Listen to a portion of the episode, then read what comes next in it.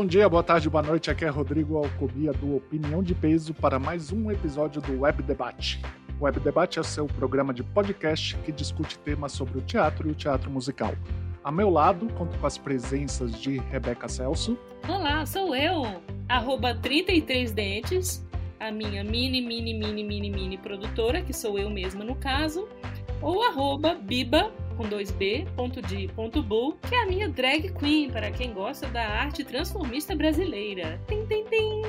E também Miriam Spritzer. Oi, pessoal, aqui é Miriam Spritzer, arroba Mi Spritzer, com conteúdos direto de Nova York e dos Estados Unidos. Tour, entretenimento, muita dança, muita Broadway, tudo aquilo que a gente gosta. E para o episódio de hoje convidamos o professor doutor bailarino Paulo Melgaço para conversarmos sobre o tema O Corpo Negro e o Balé Clássico. Fiquem conosco.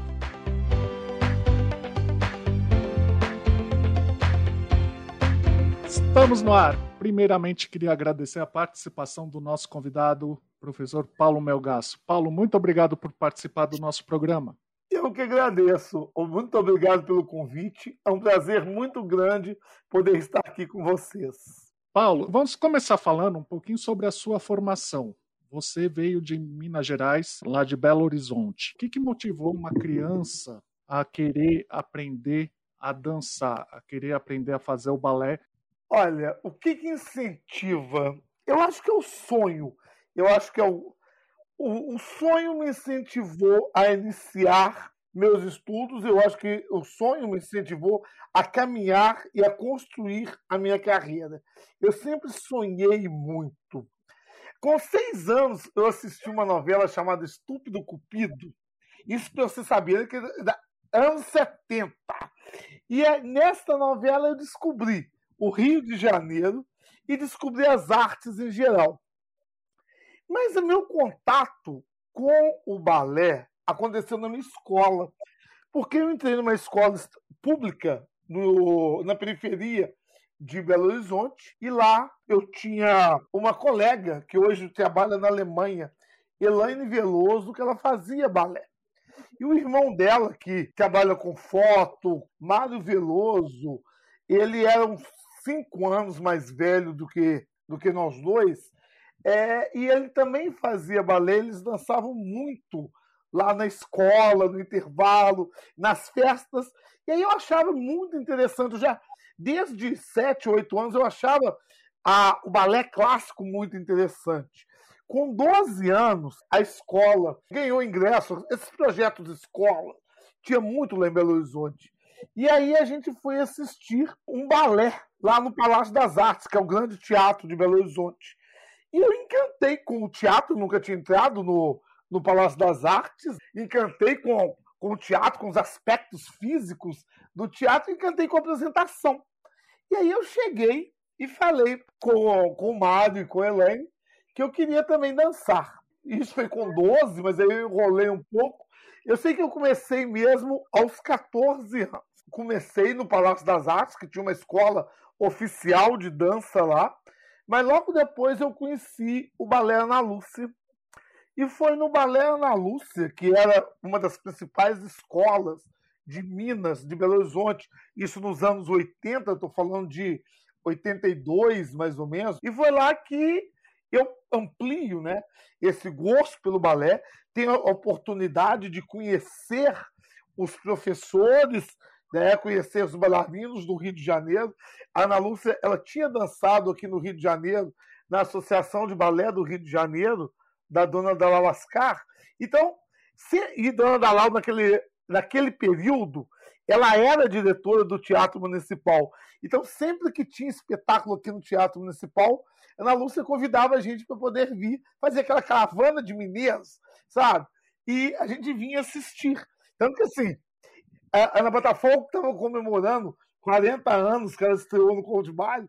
Eu até conversei com ela. E em 83 eu assisti você dançando. Tudo bem que ela entrou em 81. Eu assisti ela em 83. Assisti você dançando no teatro. Também nessa época começou a surgir o meu sonho pelo Rio de Janeiro e por ser bailarino do Teatro Municipal. Naquele período foi também eu devia ter uns 16 anos, um professor daqui do teatro, em conjunto com um amigo lá de Belo Horizonte, me disse que era um sonho impossível, porque não tinha negro no Teatro Municipal. E negro não dançava balé clássico de repertório. E aí, assim, sabe quando você tem 16 anos que você leva aquele choque? Foi aí que eu comecei a descobrir que existia uma diferença racial muito forte. E aí eu comecei a pensar em ser negro. O que é ser negro e esse espaço do negro, principalmente dentro do balé clássico. Mas eu tinha uma professora, e Ana Lúcia, nesse ponto, Ana Lúcia de Carvalho, ela foi maravilhosa. Porque, pelo fato dela conhecer muito o Rio, dela ter trabalhado, ela me apresentou duas histórias maravilhosas, que foi a história da Consuelo Rios, que era negra e que tentou entrar no Teatro Municipal num concurso de 1946 e que não deixaram ela nem fazer inscrição e que a professora dela virou para ela e disse: "Estude, se prepare que um dia você vai entrar no teatro e vai ser muito respeitada". E nos anos 60, a Consuelo voltou como professora. E me contou a história de Mercedes Batista, que tinha entrado para o Teatro Municipal e que tinha buscado os caminhos dela enquanto negra e Ana Lúcia sempre me cobrou muito isso. Estude, se prepare, saiba de tudo. Você não adianta você pensar no, só em dançar, em pirueta ou em movimentos. Hoje eu até entendo também isso, porque eu acho que eu também não tinha esse talento todo, certo? Eu não seria bailarino, mas a Ana Lúcia nunca falou direto sua falta de talento. Mas ela sempre me incentivou muito a estudar, a ampliar o leque de conhecimentos gerais.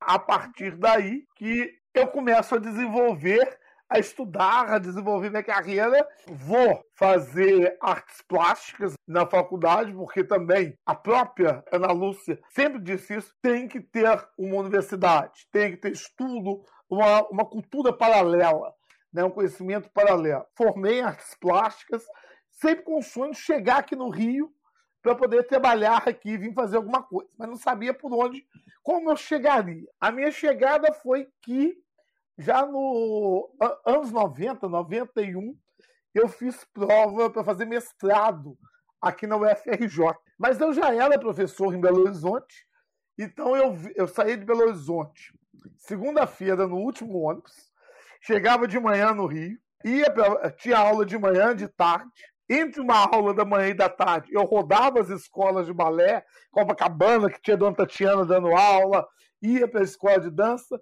terminava cinco horas a matéria da tarde lá na Federal, ia para a escola de dança, rodava pelo Teatro Municipal e pegava o ônibus de 11 horas da noite e voltava para Belo Horizonte para voltar minha vidinha na quarta-feira.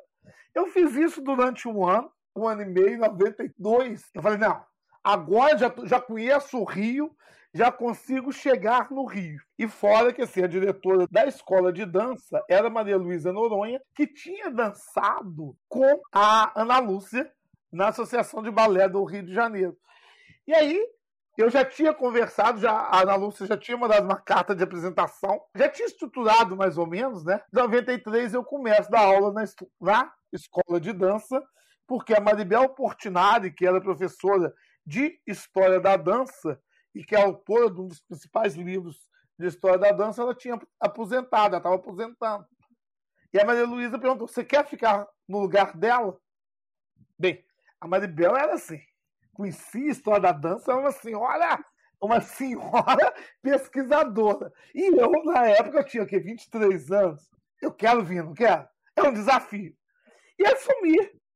Assumi a, em 93, eu começo como professor de História da Dança na escola, mudo para o Rio, abandono o mestrado. Porque eu, preciso, eu queria mesmo chegar no Rio de Janeiro. Só vou fazer o mestrado anos depois. E aí estou na escola de dança desde 93. Começo então como professor. Depois eu descubro que na escola a gente não tem é, história, né? precisava resgatar essa memória. E aí eu começo o trabalho. De... Porque o teatro, a escola, tem um problema muito sério. Cada gestão pega o material todo do que fez, põe no bolso e vai embora. E aí, assim, a gente não tinha nada escrito sobre a escola. E a escola ia fazer 70, nos 70 anos da escola, eu já estava aqui no Rio e não tinha nada de memória. E aí eu começo a trabalhar a memória da, da escola.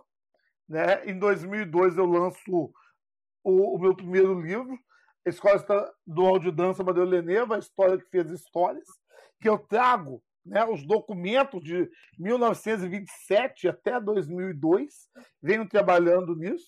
Também, nessas pesquisas, a gente, na escola, começa a fazer uma galeria de fotos e de currículos, que é a galeria dos artistas né, que, que saíram da escola, porque eu acho que os alunos precisavam ter esse referencial, ou seja, a escola formou uma série de bailarinos. Então, ao, ao, você entrar na escola, você precisa se deparar com esses bailarinos que passaram por lá, que formaram.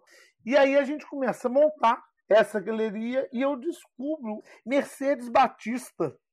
A Mercedes Batista, que teve uma tradição, uma história maravilhosa, não tinha nada escrito sobre ela. Não tinha livros, não tinha. Ela tinha, assim, um dos livros principais de história da dança no Brasil é Dança Teatral no Brasil, do Eduardo Sucena. Tinha três páginas sobre Mercedes Batista e mais nada. E Mercedes tem uma trajetória de criação da dança afro-brasileira, do carnaval, a luta dela no teatro municipal.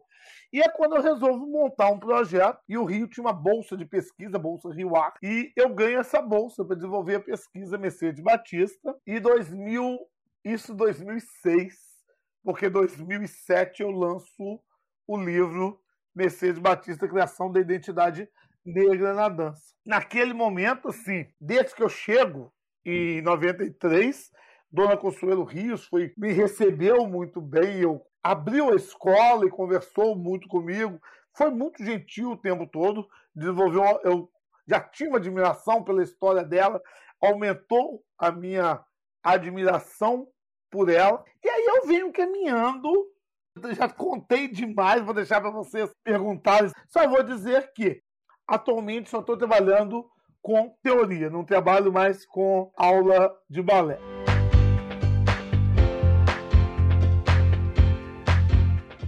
Paulo, eu acho muito interessante porque tu dá aula de teoria e história do balé. E a história do balé clássico, na verdade, é de quebrar regras, né? Tudo que foi acontecendo no balé foi uma quebra de regra, a própria sapatilha de ponta, como foi, enfim, né? Não preciso nem, nem te falar, eu como uma, uma bailarina que ama história, então uh, sempre fui estudar muito isso. E de certa forma tu foi uma pessoa que quebrou regras na dança, né? Porque a gente estava falando da da questão racial no balé clássico. E ali nos anos 80, quando tu começou, não era algo normal, assim, entre aspas, usual de se ver nas aulas de dança. Já não era usual ver meninos, que eu acho que isso é precisa ser dito, né? A diferença entre a bailarina e o bailarino é que a bailarina começa a dançar com 5 anos de idade. O bailarino vai ter coragem e vai conseguir entrar numa escola de dança uhum. lá pelo final da adolescência, né? Ali pelos 15 e tal. Então, isso já faz uma diferença na técnica, mas além desse desafio de ser um menino querendo dançar, tinha também essa questão racial. Como é que foi para ti enfrentar isso? Tu tinha noção que tu fazia algo que era tão tabu assim ou foi assim meio que aquela rebeldade, que bom que teve, assim, adolescente de não. Isso aí eu vou mostrar para eles quem é que manda. Não, na verdade, assim, em termos homem que faz balé, eu não enfrentei muita dificuldade, que em casa quem mandava era minha mãe. Meu pai, assim, se minha mãe dissesse, tá ótimo, tá ótimo.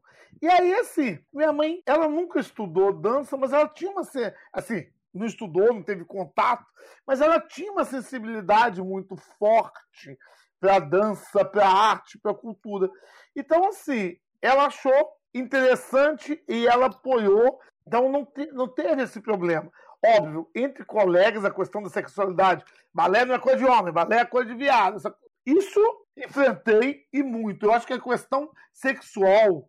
Na minha escola, na verdade, assim, eu estou dizendo, enfrentei muito, mas eu vou fazer um parênteses porque nessa escola, no ensino fundamental, teve esse, eu tive um antecessor. Então, como o Mário já tinha quebrado na escola, e por dançar muito na escola, ele já tinha quebrado um pouco o gelo.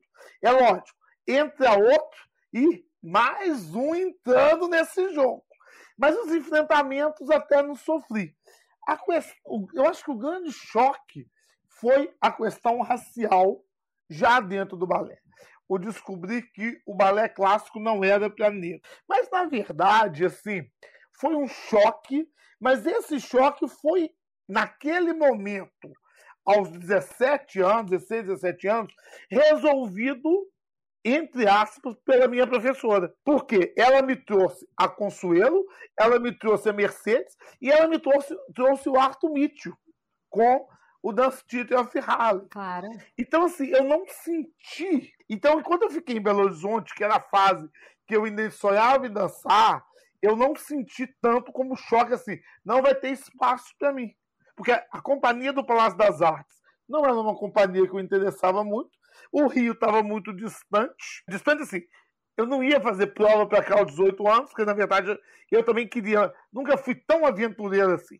Eu sou aventureiro, mas quando eu sei que a segurança está ali do outro lado. Sim. Segundo um amigo meu, eu não pulo do terceiro andar sem saber que tem uma rede lá embaixo. Então, assim, eu não ia fazer prova para teatro municipal.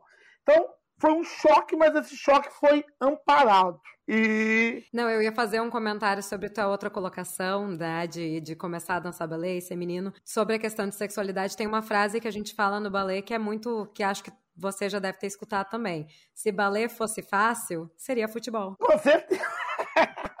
Com certeza. e, mas aí foi isso. Eu comecei a preocupar muito com essa questão racial e com a questão da representatividade foi com as novas gerações, ou seja, essas gerações de alunos da escola, anos 2000, e nossos meninos, e onde que eles estão, e o que, que eles vão fazer. E que é quando a gente começou a montar essa galeria, a questão da representatividade. Aí sim eu comecei a provocar, embora no teatro, que eu estou tendo uma força maior para poder provocar, para poder. É, tem uns quatro anos isso, que eu estou conseguindo fazer com que as pessoas pensem com mais força nessa questão. Eu estou observando aqui, não sei se vocês estão vendo, mas tá caindo uma baba, estou dando uma babadinha aqui, babando no assunto. Eu não vou nem dizer que eu sou dançarina frustrada, não, porque, né, nem dançar direito eu danço, mas é isso. Eu estava aqui refletindo, você falando mais cedo sobre essa escassez de negros no, no balé, e, e, eu fiquei pensando que, na verdade, há uma escassez em tudo que a gente considera a arte mais elitizada. Essa coisa que a gente considera muito europeu ainda, não sei. É, besteira é essa da gente, da gente achar que o que é fino tem que ser europeu. Eu sei lá, eu tô com raiva do mundo. Fala aí. Deixa eu só ir um pouquinho mais além. E também falar que todos né? Os papéis de conto de fada tem que ser aquela pessoa branquinha, loirinha, cabelinho cortadinho. Você ver príncipe negro, você ver uma pequena sereia negra, Isso, você é. ver uma princesa. Cinderela, né? Quando teve uma Cinderela da Broadway. Né? Isso ainda choca, isso daí ainda não é, não faz parte da nossa realidade, né? É. E, gente, Cinderela. só só para chamar atenção numa coisa, o Brasil, nesse sentido, está muito mais à frente do que outros países, porque a gente tem uma maior população negra até para colocar nesses papéis. Por exemplo, os Estados Unidos, o, o, o ABT, né, o American Ballet Theater, a primeira bailarina negra de, do nível de primeira bailarina foi Mitzi Copeland, que não faz, tipo, não fazem 10 anos. É, é de agora, é super recente. Então, ainda o Brasil, claro, nós temos muito que avançar na frente, mas eu acho legal também trazer isso, que nós estamos um pouco à frente até de outros países que têm mais tradição do balé clássico. Eu vou começar de trás para frente por causa da sua afirmação. Aí vocês já tiveram no EBT uma bailarina negra. No Teatro Municipal, Sim. nós não tivemos. O Corpo de Baile ele foi fundado em 1936. Nós estamos em 2021. Nós não tivemos uma bailarina negra que tenha feito primeiros papéis ou que tenha recebido, principalmente que tenha recebido o título de primeira bailarina. Se bem que eu também vou e volto nessa questão. A definição de negro no Brasil é diferente da definição de negro nos Estados Unidos. Exatamente. Porque a Copland, se tivesse aqui, talvez ela não se achasse negra. E talvez ela não fosse considerada negra pelos brasileiros. Porque tem essa questão racial. E no corpo de baile tem muita menina que eu olho e penso, essa menina é negra. Mas pelo peso de ser negro no Brasil, essa menina também não se aceita como negra. Então, ela vai fugir. Se você pergunta qual é a raça dela, ela vai fugir para todos os lados, mas não vai dizer eu sou negra. A Mercedes Batista tinha uma expressão muito interessante. Ela dizia que são as blancas de pancake. E aí, assim, se pensar nessas blancas de pancake, a gente vai ter uma série de bailarinas que já foram solistas do teatro. Mas, se pensar na questão racial, enquanto negras, a gente não tem nenhuma, porque ser negro também, em todas as gerações anteriores, ou quem está com idade, 50 anos, ou quem está. Era sinal de um sofrimento muito grande. Então a pessoa não se assumia. E aí, assim, e enquanto homem, a gente só teve um homem negro, assumidamente hum. negro, que fez primeiros papéis, que foi o Bruno Rocha. Nenhum outro bailarino clássico negro Sim chegou a fazer primeiros papéis. Mas uma pergunta que eu tenho, porque, por exemplo, nós, nós exportamos muitos bailarinos. Então, por exemplo, a gente tem a Ingrid, né, que, que tá no, no Harlem Ballet nos Estados Unidos, em um personagem de destaque, né, em um ponto de destaque na companhia de dança. Se ela tivesse ficado no Brasil, será que ela hoje não seria uma grande bailarina no municipal? Essa é a pergunta, porque o brasileiro que é muito talentoso, muitas vezes, ele sai do Brasil. Sinceramente, não acredito. Por que, que eu vou dizer que eu não acredito que ela teria. Eu conheço Ingrid, ela foi da escola de dança, eu conheço Ingrid desde pequena, conheço a trajetória. É uma menina muito talentosa, mas eu, por que, que eu vou dizer que não? Aí nos Estados Unidos, atualmente, a professora da Ingrid, e que foi primeira bailarina daí, é Betânia Gomes Nascimento. A Betânia, ela também foi aluna da escola de dança. Ela passou pelo concurso do corpo de baile nos anos 80. E aí, falando em termos de físico e de possibilidade. Como eu regulo um pouco a Betânia, eu não cheguei a assistir Betânia dançando aqui no corpo de baile. Mas eu procurei saber. Eu vou fazer uma série de trabalhos com a Betânia assim que essa pandemia acabar. E, e ela é um dos símbolos dessa campanha aqui da escola dos negros dançando. Então eu procurei saber muito da Betânia. E a Betânia, segundo as professoras dela, da época, ela tinha um físico à la Cecília Kersh. Ou seja, o físico da Betânia era um físico excepcional para a bailarina clássica. E aí ela entra no corpo de baile, tanto para você ver o talento dela. Ela estava no primeiro ano técnico da escola, são três, são, são três últimos anos. Ela estava no primeiro desse, ela passou no concurso do cor de baile. Então ela tinha um talento muito grande. Só que ela não conseguiu, não foi aproveitada para nada no cor de baile. E dizendo isso, o físico, ela tinha até mais facilidades físicas do que a Ingrid. Então, assim, se a história dela foi construída dessa forma, provavelmente a história da Ingrid também seria. Eu acho que, assim, o grande acontecimento para a Ingrid foi ter conhecido, foi a Betânia ter assistido a aula dela, foi a Betânia ter levado ela para o Dance Theater of Harlem.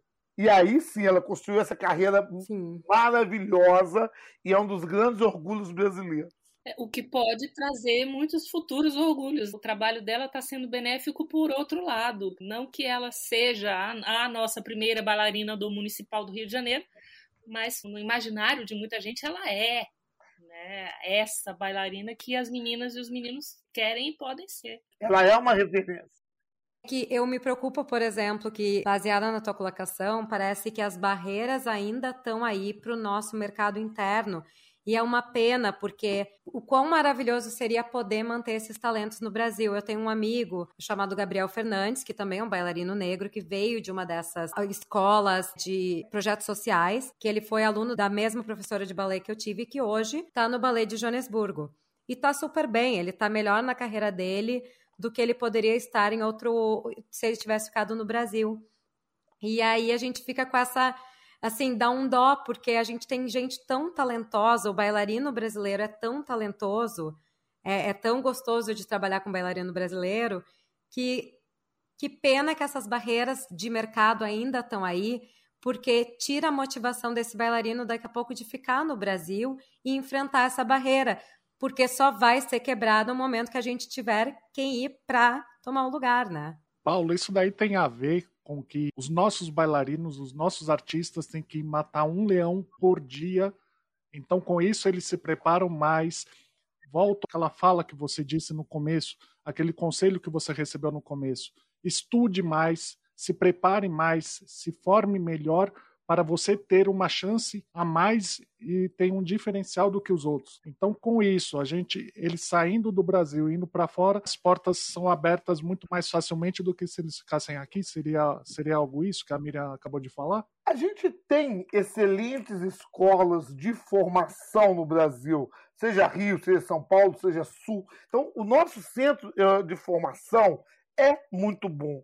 Eu acho que o Brasil tem dois problemas muito sérios. O primeiro problema é espaço profissional. E aí você não tem mercado. Independente da questão racial, você não tem mercado. Se você pegar o balé clássico, nós temos, olha o tamanho do Brasil, olha a quantidade de estados que nós temos, e nós temos um único estado com uma única companhia clássica. Ou seja, São Paulo nós temos São Paulo Companhia de Dança, que é privada, que vai, que é muito nova, mas nós não temos uma companhia. Cisne Negro. E que não é uma companhia clássica de estrutura, né? É uma companhia. Fazem uns, né? É, você tem o quebra-nozes garantido no final do ano, que eu acho maravilhoso, mas você não tem ali, assim, as grandes montagens. Então, assim, precisávamos ter. O Guaíra parou, fechou, não monta mais, né? Mas precisávamos ter pelo menos assim, em cada região, norte, sul, é, dois grandes teatros, pelo menos. O Teatro Municipal, o Rio de Janeiro, na situação que está de recuperação fiscal e de roubalheira, essa loucura toda, não tem mercado. Não, a gente não está conseguindo, a gente não monta balé, não monta nada, não, não tem dinheiro para nada aqui no Rio de Janeiro. E o outro lado é a questão racial, que eu acho assim, a luta ela está ampliando, digo isso, eu disse na live que você assistiu lá do Centro Coreográfico. Eu acho que assim, a gente está conseguindo sensibilizar dentro do teatro municipal para esta causa. Os últimos presidentes eles estão sensíveis a essa causa. Então, eu acredito que é um avanço. É óbvio, sensibilizar a trazer essa questão para eles refletirem, para os diretores de cada corpo artístico poder refletir, já é um começo. Só que assim, a gente também tem uma instabilidade política muito grande. E uma gestão, e um governo, você tem sete presidentes o último governo do Pezão, a gente teve sete presidentes. Esse governo agora, que começa com Witzel, passa para Cláudio Castro, nós já tivemos três presidentes. Então, assim, você não consegue um trabalho contínuo.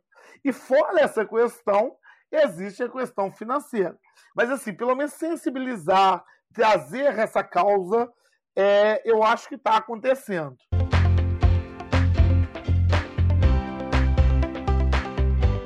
aí, gente, eu queria voltar ao que a gente começou a falar sobre a questão de não ter negro dentro das artes clássicas. Porque, na verdade, a gente, é, é uma questão que vem desde a colonização.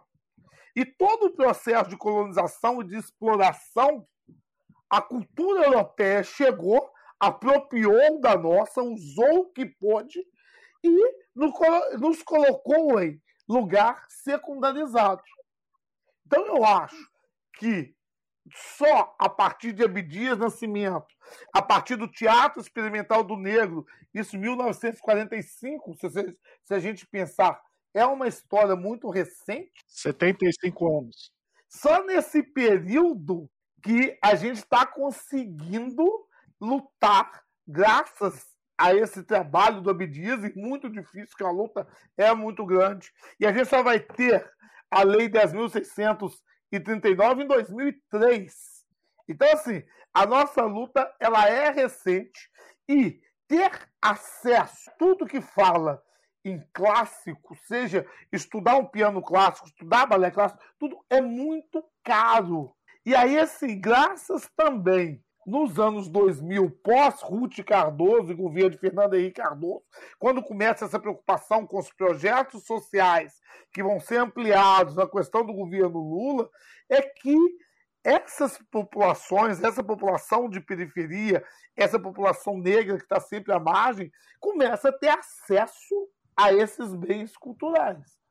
E essa questão do, do preço, é, o, o valor, o quanto custa poder praticar essas coisas é muito válida, porque eu penso, o Brasil é um país que tem muita gente pobre, não só não só negros, né, mas o Brasil em geral. Eu estudei no Rio Grande do Sul, então o Rio Grande do Sul, no, né, a população negra é menor do que no, em outras partes do Brasil. E a gente, gente, eu, a minha lembrança é que sapatilha de ponta era uma das coisas mais caras para se comprar e eu precisava de pelo menos duas ao ano. Eu, por sorte, tinha os pais que podiam pagar, mas eu tinha colegas que não, e aí estavam vendendo brigadeiro na escola para poder ganhar um pouco para poder pagar as sapatilhas de ponta que elas usavam. Então, o custo da aula é cara. Você tem que praticar seis horas de balé clássico para poder dançar levar isso como profissão. Tem a meia calça, tem a malha, tem a sainha, tem o, os negócios do cabelo, a sapatilha. Então, assim, o seu material de trabalho, para você fazer o básico, para você fazer a aula, é muito caro. Transporte, lanche também. E isso é uma coisa que eu acho que dificulta para qualquer pessoa que já não vem de uma classe média alta e de uma classe alta de seguir atividade de dança, de seguir atividade de música clássica porque até para te comprar a partitura vai ser caro se você vai tocar um instrumento. A não ser que você tenha muito talento e os professores digam, não, você vai ser a estrela disso aqui, chega um ponto que não consegue mais se justificar o custo por mais que você goste de fazer aquela atividade. Não, é que é nesse ponto que eu chamei de artes elitizadas o que o Paulo está chamando de artes clássicas, né? Claro que são artes clássicas, mas para a gente acaba sendo elitizado e, e, e, o meu confronto mental é assim, é que, que tamanho de absurdo é esse no país que a gente tem, como a Mira mesmo falou, a nossa maior população é população preta, negra, não, não sabe? Como, como assim o nosso, a gente não tem acesso? Cacete! E aí, pegando o que a Mira disse, se você for muito boa, a escola vai investir em você. Só que aí, se a gente testa o balé clássico, os modelos, pensa em Lago dos Cisnes, pensa em Bela Adormecida, pensa em todos os balés, o modelo não vai ser a negra e não vai ser o negro. Então, essa menina negra, principalmente, ela não vai ter esse investimento dela dentro dessa arte, esse investimento nela. Porque, por exemplo, a Mercedes Batista ela costumava dizer que, e a Betânia reforça muito isso, o problema maior está com a mulher. Porque, na verdade, o que, que acontece? Um exemplo, em 48, entra para o Teatro Municipal um casal de negros, Mercedes Batista e Raul Soares. O Raul Soares participou de todos os espetáculos até aposentar. A Mercedes não. Por que, que o Raul Soares conseguiu participar? Porque homem não tinha homem. Então, mesmo que não colocasse ele lá na frente, colocasse ele mais escondido, precisava dele. Mas a mulher em maior quantidade, não, querida. E com o agravante que ninguém vai dizer que não está te dando oportunidade porque você é, é negro. A desculpa é você não se encaixa, ou você não tem talento, ou você é fraco. Então, assim, dá para poder fechar esse pensamento. Essa questão de modelos, e para pensar nessa menina negra e nesse investimento da escola é a falta de modelos que a gente tem. Porque, na verdade, assim, uma professora de balé, por melhor que ela seja, é, o balé ele foi pensado para um tipo de corpo, que é o corpo europeu, que é diferente do corpo brasileiro. Os personagens que estão em cena, você vai ver uma Gisele, vai ver uma Odile, vai ver uma Odete, vai ver uma Sílfide. Com aquele modelo longilíneo, não é um modelo negro e aí, assim, a professora dificilmente vai investir também nessa menina. Então, na verdade, é, eu acho que a nossa luta, e tanto dos meninos aí, eu falo Ingrid, Juan e Fábio nos Estados Unidos, e Betânia nos Estados Unidos, e nossa luta aqui é poder mostrar que esses personagens eles podem ser vividos e dançados por negros e que na verdade esse corpo negro ele não quer adaptação do balé ou da história para ele ele quer poder se apropriar é que eu tenho discutido muito isso. As pessoas vêm com descolonização, decolonização. Na verdade, a gente não quer descolonizar neste momento nada. Nós queremos poder apropriar e utilizar e viver essa cultura eurocêntrica tal qual os brancos, quando chegaram aqui, apropriaram da nossa cultura. É que, Paulo, eu acho que a gente também tem que esclarecer duas coisas. Existe balé, existe dança contemporânea e existe o balé de repertório. Que a gente está falando aqui, quando a gente fala de balé clássico, é o balé de repertório, que são esses Giseles, que são esses Don Quixotes, que são Copélias, que são Sílfides, que, que é isso, que é a tradição do balé clássico, lá do Mário Petipala. Então, assim, que isso é a base, não quer dizer a gente tem corpos de bailes maravilhosos no Brasil que fazem coisas mais modernas, tá aí o Grupo Corpo, tá aí Débora Coker, tá aí, enfim, o próprio Cisne Negro que faz espetáculos mais modernos, mas o que a gente está falando é o ballet de repertório, que é como tu falou, eu dei o exemplo do Cisne Negro, aí falou, bom, é garantido, vai ter um quebra-nozes no final. É isso. A gente quer ver aquela produção e a gente, eu entendi que vocês querem participar desses espetáculos que é o que a gente entende quando pensa no balé clássico de sapatilha de ponta, titi bandeja, aquela coisa toda. Exatamente. E volta aquela minha afirmação. A gente não tem contos de fada a definição que tem que ser feito por uma pessoa branca. Se é um personagem de conto de fada, ele pode ser feito por um oriental, ele pode ser feito pelo negro, ele pode ser feito por um árabe, ele pode ser feito pelo brasileiro, pelo latino, pelo indiano e por aí vai. As fadas não existem, então está aberto para qualquer pessoa. O povo reclama até de desenho animado. Ah, não, porque a, a, a uhum. tempestade não é negra. Amor, ela é um desenho. Pequena sereia. É, é muita, muita vontade de ser o que não é. Na verdade, é, a gente tem que lutar contra essa, contra essa dita norma, né? Que esse discurso que naturalizou isto. Ah, o bendito Walt Disney, quando. Ou é, que vai naturalizar a figura da Cinderela, a figura da Bela Adormecida, e aí quando custa criar uma protagonista negra, vai ser a princesa e o sapo, e que ela nem é princesa, na verdade, né? Ela é cozinheira. Exatamente. Tem que também entender o seguinte, não defendendo a situação, mas olha a evolução da história, né? Quando foi feito Cinderela, a Bela Adormecida, a, a Branca de Neve, nós estamos falando dos anos 30, 40, 50. Uma outra realidade, uma outra cultura. Não, sim, com certeza. Então era outra realidade. Hoje em dia não se fala mais de fazer desenho, né? Nós estamos em 2021, então assim, que bom que evoluímos, mas o que eu acho que a gente está falando aqui é a necessidade de normalizar. Não é, ah, vamos fazer uma pequena sereia e colocar a Ariel como uma, uma negra porque vai, vamos chocar. Não. Vai colocar a atriz que vai fazer a Ariel porque ela é talentosa, porque ela é boa, porque ela consegue expressar o que o personagem consegue expressar. Sim. Que seja, sei lá, Mitzi Copeland vai dançar a Quitéria do Don Quixote. Maravilhoso, desde que a técnica dela seja incrível né? Então, assim, é, é que deixe esse discurso do. É, eu, eu acho que a gente está né, no momento que a gente fala tem que lutar para ter lugar, tem que lutar para ter lugar, mas que o objetivo é chegar no ponto que já é normal, que não existe mais uma discussão se a bailarina é negra, se o corpo de baile tem mais negro. Tem... Não, que seja uma mescla de tudo. Essa sua proposta, eu concordo com ela lá na frente. Lá na frente, é isso que eu falo. Só que a gente também está vivendo um momento que eu preciso deseducar olhares, porque, por exemplo, com certeza. você pega um professor de balé.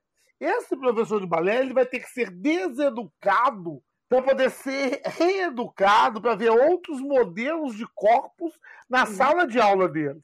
Porque, por exemplo, se ele foi educado e estava esperando corpos eurocentrados, aquele modelo de mulher russa, longe, nunca ele vai conseguir olhar para uma negra e achar que ela tem. Mas não tem nem gente assim no Brasil. Nem as brancas no Brasil são assim. Mas eles conseguem achar. conseguem buscar. A gente tem curva. A gente tem tudo curva. É verdade. Então, assim, é, eu acho que a gente vive esse. Tanto que, por exemplo, quando discutem qual é o melhor, qual é a met melhor metodologia para formar bailarinos negros. Eu falo, a melhor metodologia é a que você sabe aplicar. Porque, por exemplo, é a metodologia russa. A escola russa não foi pensada para negros. Ah, é a metodologia inglesa ou é a francesa. E aí, se você começa muito a entrar nesses detalhes, eu gosto muito da, da escola cubana, mas aí, se você começa a discutir qual é a escola, nenhuma escola foi pensada para esse corpo, né? A cubana Alice Alonso ainda vai adaptar, porque na Cuba vai ter. Cuba e Brasil são idênticos. Vai ter mais latinos. Até no arroz com feijão. Exatamente. Ah. Mas como também a escola cubana. E, e, ela é mais dançada, né? A escola cubana ela é mais da dança. A francesa é, é, é mais focada na, na história, no, e a Rússia é muito assim, repete, repete, repete, é sempre igual. Então, como isso diz também da cultura, né, que, o, que, a, que a metodologia vem. Mas a escola cubana não teve tanta entrada aqui no Rio de Janeiro. Teve em Miami. Em Miami, sim. Até São Paulo também tem uma entrada muito maior do que aqui no Rio. Então, assim, por isso que eu não entro nessa discussão. Qual vai ser a escola que vai formar? Não, a escola que vai formar, esse corpo ele vai se adaptar a toda e qualquer aula muito bem dada. E esse corpo talentoso. Porque na verdade, é, é muito importante frisar. Não é qualquer negro que vai fazer balé clássico, não é qualquer negro que vai entrar no teatro municipal, não é qualquer negro que vai dançar um balé de repertório. É aquele corpo possível para isso. Então, assim, eu bato muito nessa tecla com os professores. A sua metodologia é escola russa? Então, vamos pensar nesse corpo negro trabalhando dentro dessa escola, dentro dessa metodologia. Até porque essa metodologia não foi pensada nem para negro nem para brasileiro. Então, são alguns brasileiros e alguns negros que vão trabalhar. E, e, isso é muito importante, né, Paulo? Tu falou a questão de, de ter modelos, né? Como é, hoje em dia, que bom, nós já temos modelos de ne bailarinos negros e bailarinas negras que chegaram e tiveram sucesso em suas carreiras. Então, a gente consegue hoje visualizar. Eu acho que quando eu dançava lá no final dos anos 90, início dos anos 2000, a gente não tinha muitos. Então, era, era mais raro. Até quando coreógrafa, tu queria propor uma, colocar uma pessoa diferente. Ah, mas é que para esse papel, será que coloca essa pessoa? Então, tinha essa limitação, né? Agora, uma coisa que eu acho importante destacar é que o balé clássico é extremamente difícil. Então, treino, treino, treino e mais treino, é, seja qual, qualquer que seja a etnia, o background e qualquer coisa. A, a gente sabe que o balé clássico não é para todos. Né? É, é, é, não, e, e, quando eu digo não é para todos, é ser humano. A, a, a maioria não vai conseguir. É uma atividade de alto rendimento, é um esporte de alto rendimento. Não tenho, eu não tenho a menor dúvida disso. Agora, paralelo a isto, também é importante um outro trabalho, que é o trabalho de autoafirmação, de autoaceitação por e que a gente procura fazer muito isto na escola de dança, na Madeira Leneva, no Teatro Municipal. Buscar essas referências e mostrar essas possibilidades. Porque, por exemplo, se você pega. As, eu chamo de meninas, né? Mas as meninas que hoje estão do teatro na faixa dos 50, 60 anos, para elas passar o pancake e enrolar a questão racial é muito mais fácil, porque ser negro. Do que as mais novas. Exatamente. Ser negro é sofrimento, é não aceitação. E aí a gente precisa ensinar as mais novas que não existe branca de pancake. Que existe a sua raça e que você é negra e que você precisa se orgulhar e que você tem na sua frente uma Ingrid que construiu uma história, uma Betânia que construiu uma história, uma é, e várias outras, Princess Adams e a, a, a Copeland e uma série de outras bailarinas que construíram uma história e que têm orgulho em dizer: eu sou negra, eu tenho técnica e eu posso dançar todos os balés que me derem a oportunidade de dançar. E aí a gente tem que fazer esse trabalho com essa geração também. Com certeza. Eu acho que até o trabalho é mais forte nessa geração mais velha do que na geração que está entrando, porque quem está na porta para deixar as, as novas bailarinas e os novos bailarinos subirem no palco e terem esses papéis de destaque são essas pessoas que estão coreografando, que estão fazendo casting, que, que vão selecionar quem é que vai e quem é que não vai. Então, na verdade, é, é isso que eu alinho muito com o que tu está falando. Tem que mudar o ponto de vista e normalizar a questão de ter diferentes etnias que vão estar no palco, de ter diferentes raças que vão estar no palco. E isso é bonito, isso é legal, e, e isso é mais cara do Brasil impossível. A diversidade só traz uma riqueza, né? Com certeza. Trazendo para um outro mundo, né, que não é o da dança, mas também de, de música clássica e, e também dessa arte elitizada, eu me lembro da Jessie Norman, que ela tinha um grande sonho de fazer Carmen, mas ela sabia que ela não ia ter essa oportunidade. Então ela gravou um CD de Carmen, cantando exatamente Carmen. É uma coisa primorosa, mas ela fez o que ela podia. É, é, não sei, foi, foi um, um, momento que me veio aqui à, cabeça essa imagem dela cantando Carmen. Eu estava pensando sobre isso, Rebeca, como a ópera acabou até pelo estilo de arte, né? Porque determinadas notas agudas, only, eh, tipo assim, only some people can reach, né? Só algumas pessoas conseguem alcançar. Nós temos a Martina Arroios, que fez uma super carreira como uma cantora verdiana, de né? A Jessie Norman. É, é, são tantos nomes que a gente tem mais no mundo da ópera em comparação com o que a gente tem no mundo da dança. E os nomes do mundo da dança são tão mais recentes. As artes clássicas, as artes elitizadas, como a gente chamou nesse podcast, todas têm que ser expandidas, né? Tem que ser mais acessível, tem que ser mais. O, o, o nós, americanos, que eu falo, latino-americanos e os americanos do norte também, nós não somos consumidores das artes clássicas. O europeu médio, ele vai assistir ópera, ele vai na sinfônica, ele assiste balé clássico por mais que ele não goste, ele já teve contato. Se você fala com um brasileiro médio e com um americano médio, eles não viram nenhuma das três opções. Eles não sabem nem o, o que, que é a ordem de uma orquestra, por que, que o maestro está na frente. Então, existe também essa falta do consumo, porque é o consumo que vai sustentar a arte, né? A gente falou de tantas companhias, companhias que são privadas, que não são do governo, que vivem de venda de ingresso, que vivem de doações. Porque, na verdade, a gente também não aprendeu isso. Se você pega, por exemplo, na, na Europa, desde criancinha você vai ao teatro. Se você, desde criança, você vê os grandes Sim. corais. E aqui no Brasil a gente não vê isso. Embora, sim, é, eu acho que com esse crescimento dos projetos escola e do projeto social, a gente pelo menos está conseguindo receber no Teatro Municipal algumas escolas que levam as crianças que começam a conhecer o teatro desde cedo. Mas eu acho que assim, no Brasil, o grande problema é são dois problemas. Um é a questão de acesso, que tudo aqui é muito caro. Por exemplo, aqui no Rio, você mora na periferia. Vai você, seu esposo e mais um filho. Só de ônibus você já vai ter que disponibilizar 50 reais. Com mais, como é longe, você vai comprar uma pipoca. Pipoca é muito caro. Fora o ingresso, você não tem assim nenhuma política cultural de acesso.